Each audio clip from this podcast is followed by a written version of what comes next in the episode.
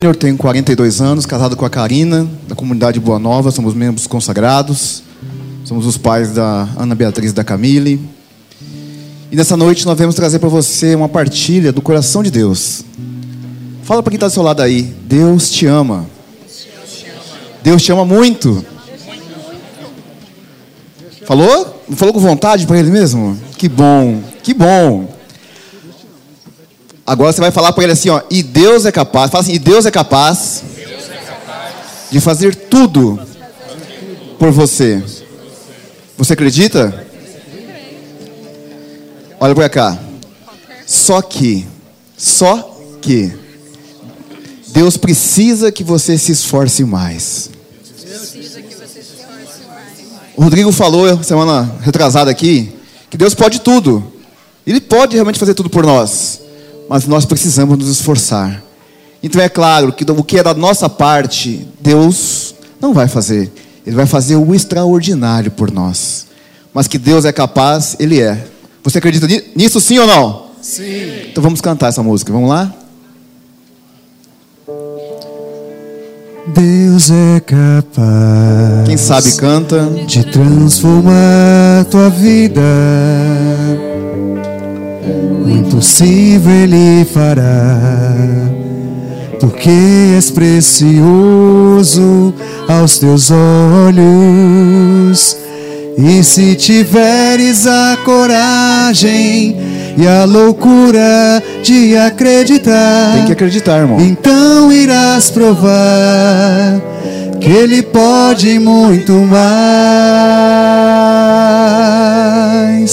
Deus é capaz de trocar reinos por ti, abre mares para que possas atravessar.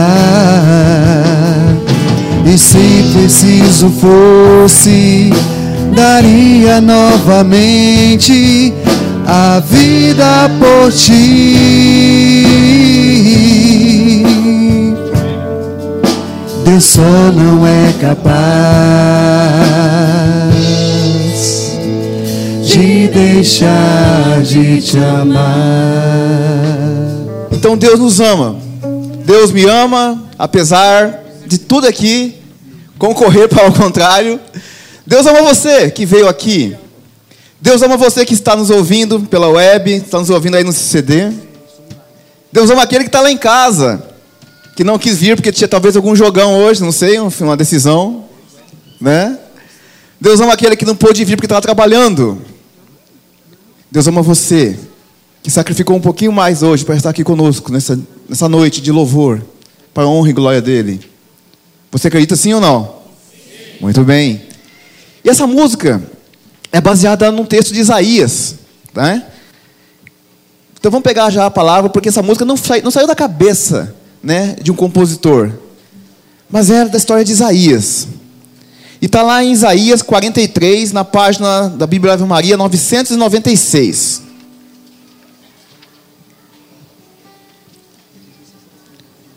Isaías 43. A gente vai pegar aqui somente de 1 a 7, né? Que se for pegar todos Isaías 43, essa declaração do cuidado do amor que Deus tem para comigo e com você.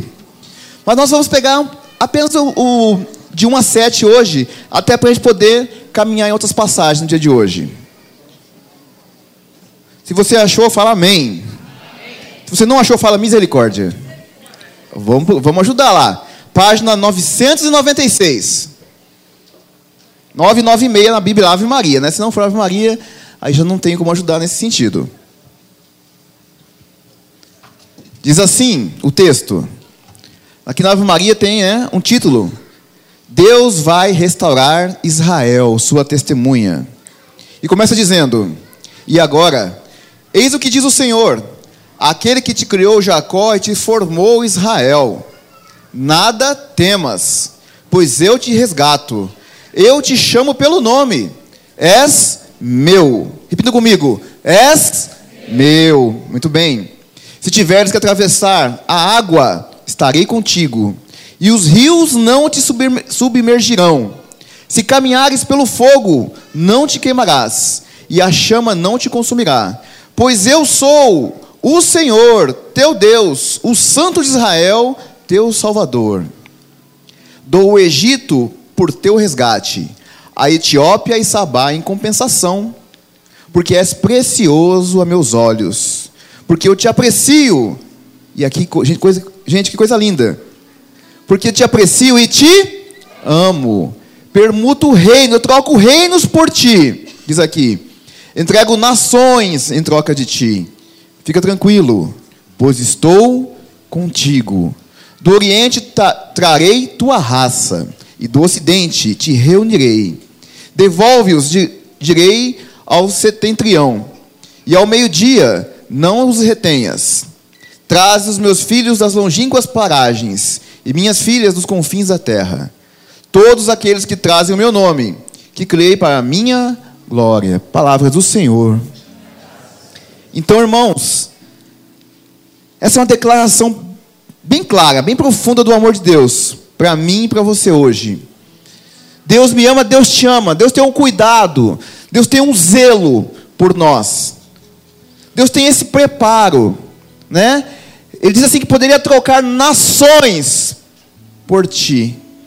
Poderia trocar Etiópia e Sabá, duas nações poderosas da época, para que você fosse salvo, para que você estivesse com Ele. E fala assim que ele quero reunir os meus, meus filhos, trarei dos confins os meus filhos para mim, para perto de mim. Essa é a imagem de Deus, um Deus que é Pai. E é um Pai de verdade. Eu não sei como é que é a relação com seu pai, né? Como é que você pensa que é um pai? Mas Deus é um pai na sua essência mais plena, um pai que ama, um pai que não mede é, o esforço nem amor para com seus filhos. Esse é nosso pai, esse é Deus.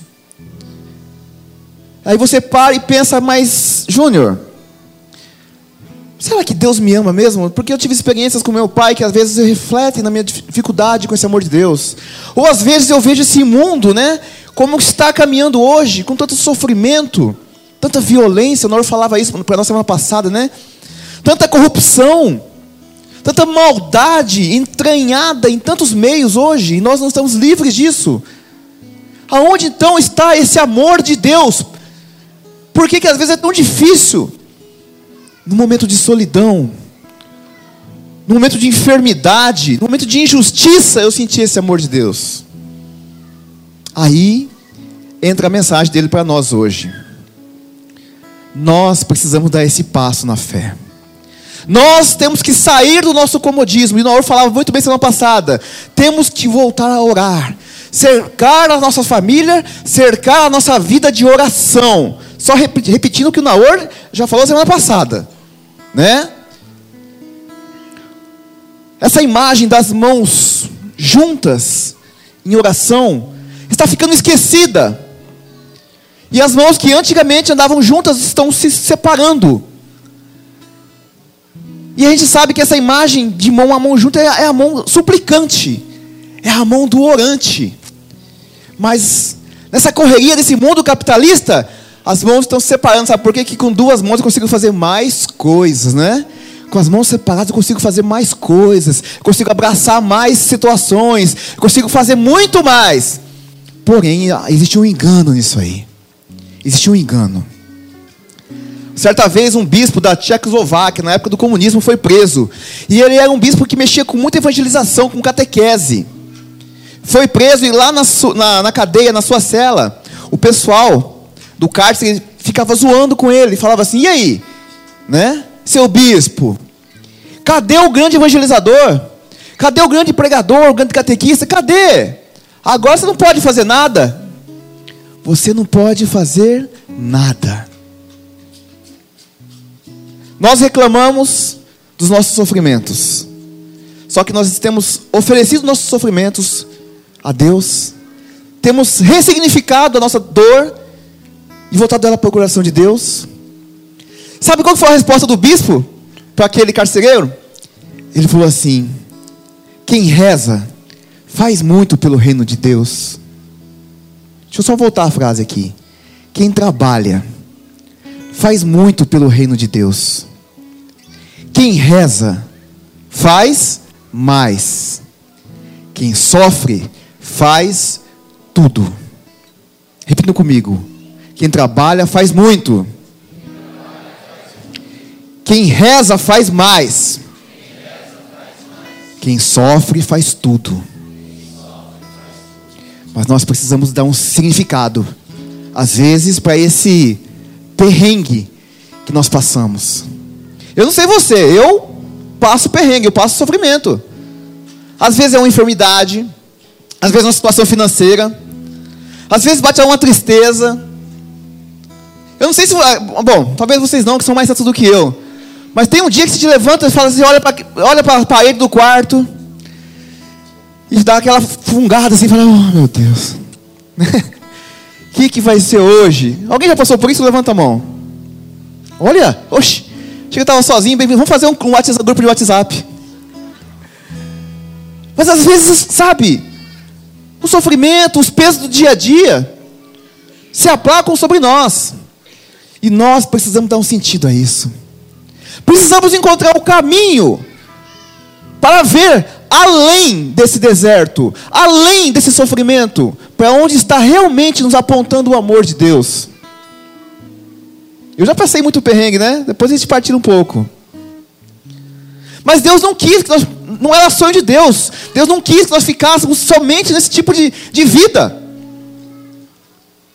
Eu lembro a história de Abraão, gente. A história de Abraão lá no Gênesis 22. Homem de fé, né? Conhecido como o pai da fé, Abraão. Gosto muito de Abraão, gente. Abraão, com depois dos seus noventa e poucos anos, foi agraciado com filho. Você já conhece essa história. E um dia Deus chegou para ele, seu único filho, hein? Aquela história com a, com a, com a serva lá deu tudo errado. Seu único filho, nome Isaac. Pensa o pai, né? Com seu único filho, noventa e poucos anos, Abraão, gente. Pensa esse menino xodó desse, desse pai. E Deus um dia pede uma prova de fé para Abraão. E qual que era a prova de fé? Que Abraão sacrificasse o seu único filho. Sacrificasse o filho da promessa. Abraão foi, tomou seu filho e falou: Vamos ali, no monte, né? juntou uma, uma madeira ali e tal, um material e partiu. Chegou no local, marcado por Deus, falou: É aqui. E o menino não tinha, entendido, não tinha entendido nada ainda até aquele momento. E Abraão começou, pegou seu filho. Pensa no coração do pai. Eu, como pai, meu Deus do céu, estaria com o coração estraçalhado nessa hora. E a hora que Abraão levantou, a adaga para sacrificar seu único filho, o anjo de Deus falou: Não, não faça, Abraão. Você realmente é um homem de fé. Deus reconhece que você realmente é um homem de fé. Porque entregou tudo. Aquele menino era tudo para Abraão. E Abraão, reconhecendo que Deus é muito acima, é muito mais, e que Deus é capaz de tudo, estava realmente a fim de sacrificar seu único filho. Mas não. O anjo parou em cima, nos 45 e meio do segundo tempo. E Abraão então sacrificou um cordeiro. Está escrito ali. Gênesis 22. Pois bem, aquele dia, o pai não sacrificou seu filho. Porém, porém, muitos anos depois, uma história semelhante se repetiu, num outro lugar. Num outro lugar. No Evangelho de Lucas, de Mateus, de Marcos e de João está narrado que no alto do Monte Calvário, no alto do Monte Calvário, Jesus foi levado numa cruz. Você, pode, você conhece essa história melhor do que eu foi pregado e foi levado numa cruz. Naquele dia, aquele homem que só fez o bem, que curou, que amou, que perdoou, que anunciou o reino de Deus, foi flagelado, foi pregado numa cruz e foi levantado sob o escárnio de soldados, sob o olhar de uma mãe que estava ali em pé, firme. Naquele dia, o pai, um pai, que é o meu pai, que é o seu pai, você que está me ouvindo aqui, não poupou o filho. Não. Aquele dia Jesus foi o filho e foi o cordeiro, imolado numa cruz. Foi por mim e foi por você, irmão. Você acredita nisso, sim ou não? Eu acredito. E por isso que eu estou aqui hoje. Porque naquele dia, do alto daquele madeiro, conta dos evangelistas que jorrou sangue até a última gota. E naquele dia jorrou água do lado aberto do peito de Jesus. E nós aqui hoje, dois mil e tantos anos depois, ainda temos dificuldade de compreender esse amor de Deus, que doou seu único filho para que eu e que você tivéssemos esperança na vida eterna, para que eu e você fôssemos salvos e pudéssemos abraçar essa salvação e pudéssemos suplantar os nossos sofrimentos, unindo o meu sofrimento ao sofrimento de Cristo. Lembro muito bonita uma história do Rodrigo, que foi conversar com uma moça que tinha muitos problemas, muitos problemas, sofrida ela. E na conversa que o Senhor revelou para ela para ele que ela tinha sido vítima de um abuso quando criança. E quando ele começou a conversar, e ela foi falando essa história para ele, e ela começou a perguntar por quê? Por que, que ele não impediu? Por que se ele me ama tanto, por que, que ele deixou que acontecesse aquilo? Que às vezes é o meu pensamento. E às vezes pode ser que seja o seu pensamento diante de algumas situações da sua vida. Meu Deus, por que, que o Senhor está deixando isso acontecer? Por que eu tenho passado por essa situação aqui na minha vida? Por que aquela pessoa não sai daquela enfermidade, daquele vício, daquela droga, daquele alcoolismo? Por que, que aquele casal está se separando? Por que aquele marido não, não volta para casa? Por, por que tanta violência? E aquela jovem falava, gritava: Por quê? Por que, que, ele, que, que ele não fez nada? Por que, que ele não fez nada? O Rodrigo, movido pela graça do Espírito Santo, falou assim: Mas ele fez. Ele fez. Somente, presta atenção aqui nessa palavra, irmão. Somente ter impedido foi pouco. Ela falou, parou. Ele falou, somente ter, ter impedido a violência foi pouco. Sabe o que, que Cristo fez para você? Ele se pôs no seu lugar. Ele foi violentado por você. E no alto daquela cruz, naquela, daquele sofrimento, diz a palavra que ele carregou sobre si as nossas dores. Ele carregou sobre si as nossas enfermidades, o nosso sofrimento. E foi graças a esse sofrimento do madeiro que ele fez muito mais do que não deixar aquela pessoa partir. Ele garantiu a vida eterna para quem nele acreditasse. Então Deus fez muito mais do que pedir aquela fulano ciclano de morrer. Deus garantiu a vida eterna através do madeiro. A gente consegue perceber, gente, o valor que isso tem a importância que isso tem na nossa história.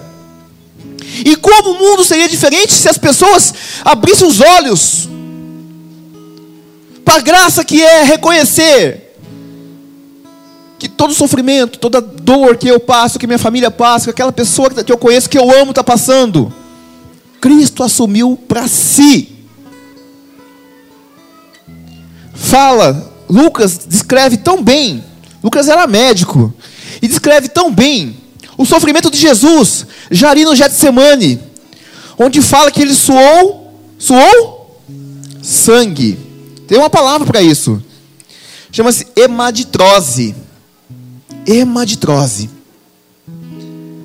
É uma condição física onde, onde o seu ser é levado a, a uma extrema, a um extremo sofrimento tão grande que de dentro para fora os seus vasos sanguíneos eles explodem, dilatam. E junto com suas glândulas do suor se mistura ao sangue. Você acha que sofreu, Jesus sofreu pouco? Não sofreu, eu tenho certeza que você tem noção do que eu estou falando. Nenhum filme, nenhum texto, nada vai poder nos dar a real situação daquele sofrimento. Toda a agonia do mundo em cima dele naquele momento. Jesus suou sangue. E lá do alto da cruz, Hoje nós temos aqui uma cruz, um madeiro representado. Eu não sei se você carrega com você uma cruz. Você carrega com você algum tipo de cruz? No terço, numa medalha? Você tem aí? Pega na mão se você tiver. Você tem algum, alguma cruz com você?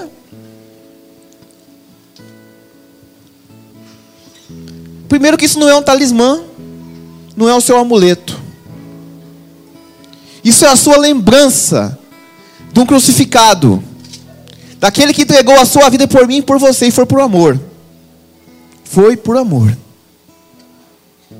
Entregou a, minha, a, a vida dele a tudo, tudo, tudo, tudo. Para que nós tivéssemos a graça de estar aqui hoje. Então, olhando para a cruz, e para a minha cruz aqui de madeira, e para a cruz de Cristo aqui na frente, quem não tem uma cruz, quem tem uma cruz pode olhar para a sua que está na sua mão, quem não tem pode olhar aqui para frente, para essa cruz grande que está aqui, ó, onde tem uma imagem de Jesus crucificado. Qual é a importância da cruz para o católico? Algumas pessoas falam, não, mas isso já passou, então está lá atrás, é um, né? Foi uma madeira e ficou. Por que vocês falam tanto da cruz? Diz a história que Santa Helena, quando esteve em Jerusalém, com muito sacrifício encontrou três cruzes. Se não sabia se alguma delas era de Jesus mesmo. Sabe o que que é? Teve, Santa Helena teve a seguinte e feliz ideia. Ela falava assim: tem três cruzes, vou trazer as pessoas doentes. Eu vou falar assim, ela falava para os enfermos: toca nessa cruz aqui. Tocava, não acontecia nada. Toca nessa aqui, não acontecia nada. Toca nessa outra o doente se encostava, encostava naquela cruz e ele era curado. Santa história de Santa Helena, mãe de Constantino. E através de várias pessoas que saíram que foram curadas, ela descobriu que provavelmente aquela era a cruz de Cristo.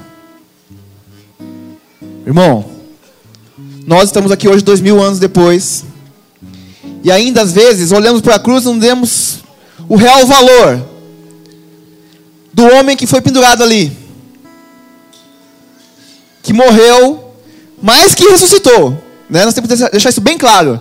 Porque tem algumas pessoas que falam assim: nossa, mas vocês ficam adorando esse Deus morto na cruz. Deus não está morto na cruz. Jesus não está aqui. Porque ele ressuscitou para a honra e glória e venceu todo o pecado e toda a morte pela sua ressurreição. Amém? Temos que tomar posse disso. Mas nessa noite, eu queria meditar com você um, mais um texto aqui. Está lá no. Em Isaías mesmo, número 53.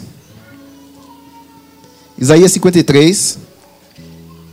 Um pouquinho mais para frente aí.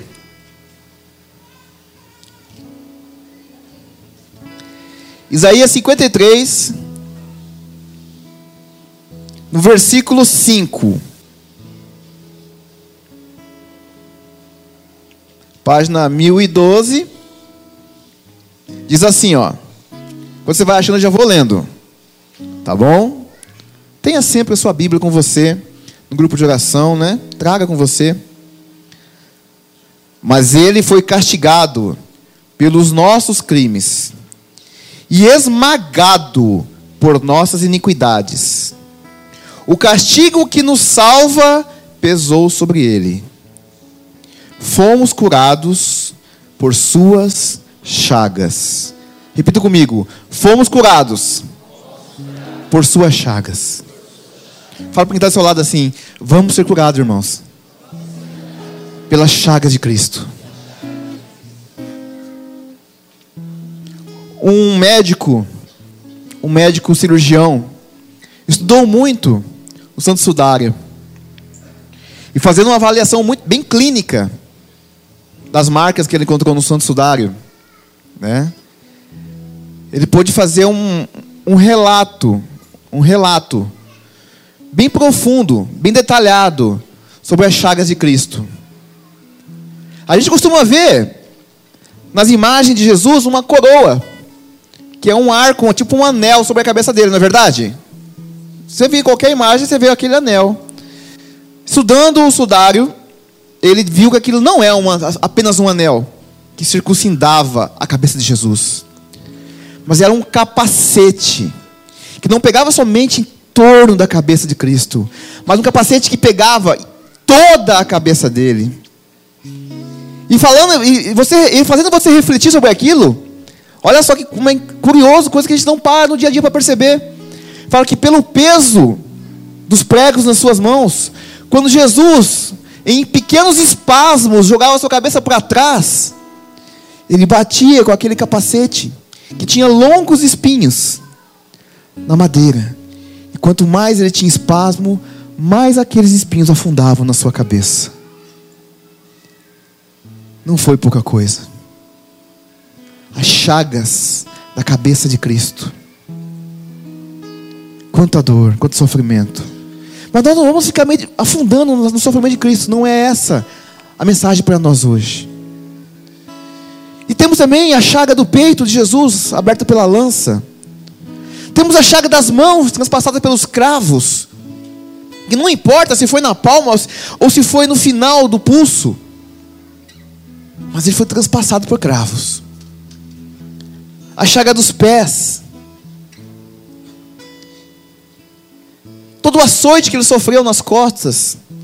E se alguém pode ter a chance de ver, talvez o livro, o filme, né, A Paixão de Cristo, talvez esteja um pouquinho melhor é, desenhado, vou falar assim, né? Porque Jesus ele apanhava amarrado aquela aquele tronco de um chicote chamado Flanders. E o Flanders era um chicote, né, um cabo de madeira tiras de couro, onde na ponta da tira de couro ia pedaços de osso e bolinhas de metal. Não bastava ser um chicote comum. E foi com esse tipo de chicote que foi aberto as chagas das costas do Senhor. Que não pegaram só nas costas.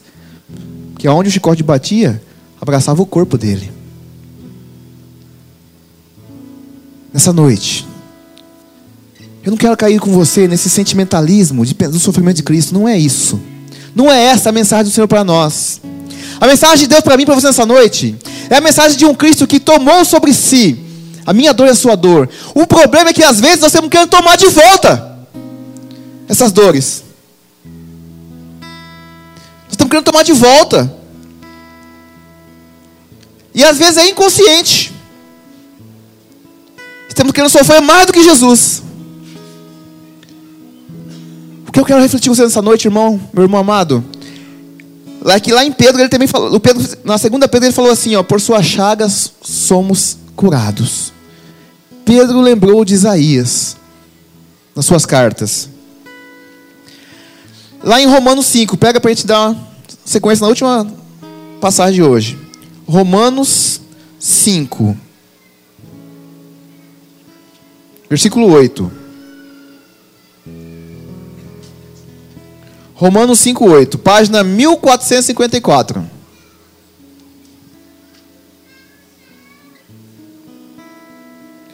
O que eu quero falar com vocês hoje não é somente da dor de Cristo, mas é do amor de um pai que entregou por, o seu único filho por mim e por você.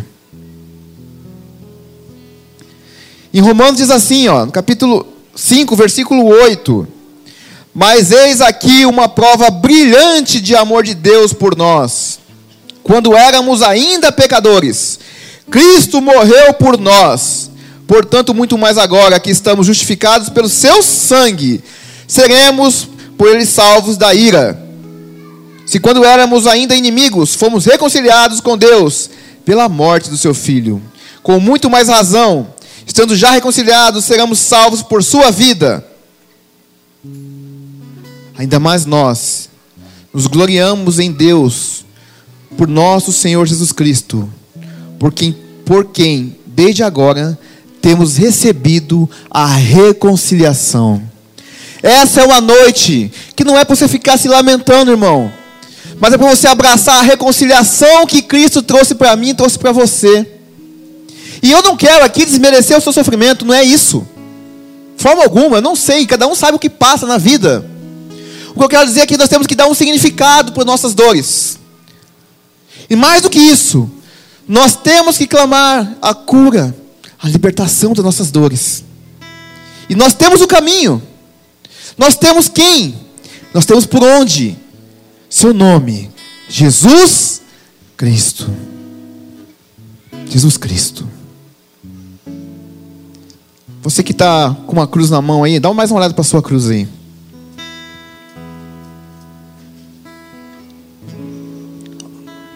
Do alto do madeiro, de todas as suas chagas, Ele conquistou a vitória para mim e para você.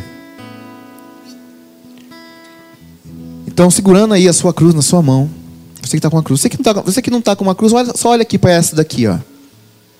Olha para essa daqui. Você que está, olha para a sua. Pode ser a sua corrente, o seu terço, o seu anel, eu não sei, mas onde tem uma cruz aí com você? Olha para a cruz nesse momento. E fala, repita comigo, Senhor Jesus, nessa noite, eu declaro, em teu nome e pelo teu sangue, derramado da cruz, que eu Neste momento, Jesus, sou liberto, sou salvo pela tua graça, e escondo nesse momento, nas tuas chagas, todas as minhas dores, todos os meus sofrimentos. Feche os seus olhos agora, fique em silêncio. Vai trazendo aí. Vai trazendo aí. Quais são as suas dores, irmãos, que você precisa colocar na chaga de Jesus nessa noite? Quais são as enfermidades te feito sofrer? Quais os sentimentos? Quais as situações têm feito você padecer?